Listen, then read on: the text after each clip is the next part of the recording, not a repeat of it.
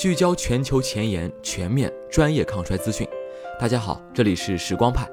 今天节目中，清华大学王钊教授将为我们讲述衰老。欢迎大家点赞关注，可微信搜索“时光派”，添加助理摊派零六 ”，T I M E P I E 零六。自然界几十亿年演化出的生命体，为何会以衰老的形式走向终结？是生命进化对自然界的妥协，还是自然界对生命进化的约束呢？近年来，衰老生物学的研究取得了长足的发展和令人瞩目的成就，同时人类的健康水平和平均寿命显著提高，但这两者之间直接关联的证据尚待充实。作为生物学的分支之一，衰老生物学的迅猛发展得益于基础生物学的进步。基因、分子、细胞层面的探索，使得传统衰老生物学研究发生了翻天覆地的变化。长寿基因、长寿分子、衰老细胞清除和干细胞修复等等新发现层出不穷。然而，对衰老的本质和死亡的意义，尚未能给出令人信服的阐释。在人类进化的数百万年历史长河中，人类基本上都是在壮年或壮年之前就撒手人寰的。仅仅是在最近的两三百年，因为平均寿命的显著延长，才有了所谓的衰老。杰出的进化生物学家西奥多修斯·多布赞斯基曾经说过：“生物学中没有什么东西是有意义的，除非从进化的角度来看。衰老就是这样一个从需要进化的角度来认识和理解的事件。”从生物进化和群体利益的角度来看，机体只需要生存到确保能繁殖的年龄就够了。一旦这个任务完成了，便不再需要机体本身了，衰老随之来临。我们知道，进化的本质是自然选择优胜劣汰，那么我们就应该理解，衰老是自然选择舍弃我们躯体的结果，但并非必须过程，而死亡却是人类进化的必须。因为进化，也就是自然选择和优胜劣汰，需要死亡和新生才能得以实现。所以，除了对衰老进行基因、分子、细胞等微观层面的探索，还需要从群体进化的角度进行思索和阐释，才可能更加接近其本质，理解其真正的意义。衰老作为一种非适应性的特征，其不利影响发生在繁殖开始之后，所以选择压力是中性的。也就是说，衰老既不会提高，也不会降低种群的适存度。发生在繁育期后的衰老已经脱离了自然选择的范围和生物进化的轨道。但即使衰老对种群进化没有那么大的价值，其对于个体和社会文化来说仍然有着积极的意义。从进化的角度来说，已经过了繁殖期和鼎盛期的躯体是否会衰老，自然选择并不关心。也正因如此。也许我们无法战胜死亡，但我们终将克服衰老。事实证明确实如此。人类的预期寿命在最近数百年有了显著的延长。欧美人的平均期望寿命从18世纪初到现在翻了一番，而中国人的平均期望寿命则在最近的70年里就翻了一番，从新中国刚成立时候的35岁到2019年的77岁。然而，人类的最大寿命自有据可查的历史以来，并没有明显的变化，一直保持在一百二十岁左右。仔细分析，我们应该看出，这数百年来人类寿命的延长与种群的繁育和进化关系并不显著。人类寿命的延长基本上都发生在生殖期后，其儿童期、青春期、生殖期等，并没有随着寿命的延长而相应的成比例的延长。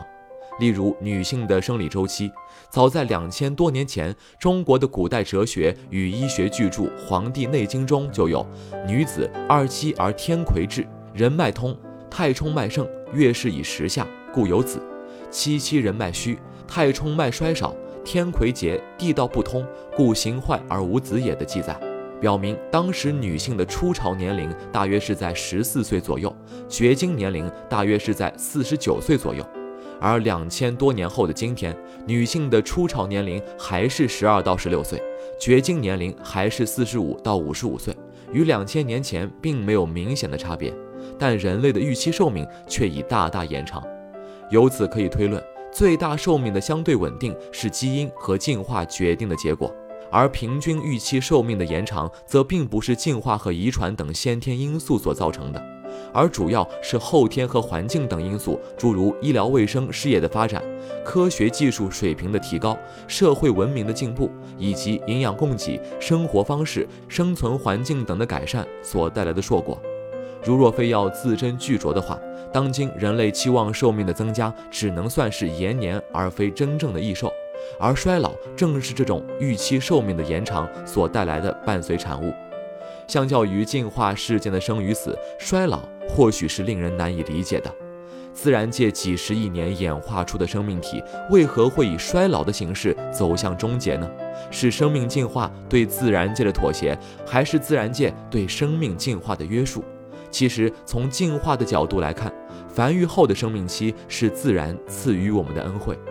人类的最大寿命是物种进化的结果，通过选择那些可以促进繁殖能力的基因，将其保留下来，遗传下去。所以，人类的最大寿命在数千年中几乎没有什么变化，而衰老是一个随机过程，不完全是一个进化事件。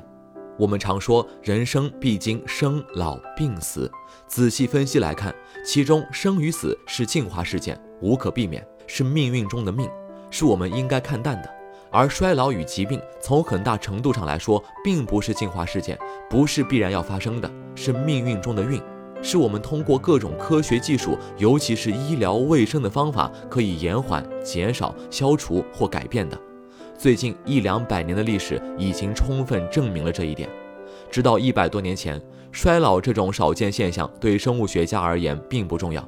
那时还是人生七十古来稀，人类的寿命相对较短。许多人在出生时即死亡，还有很多妇女在分娩时死亡。邪恶的疾病导致大多数人在还没有机会衰老之前就死亡了。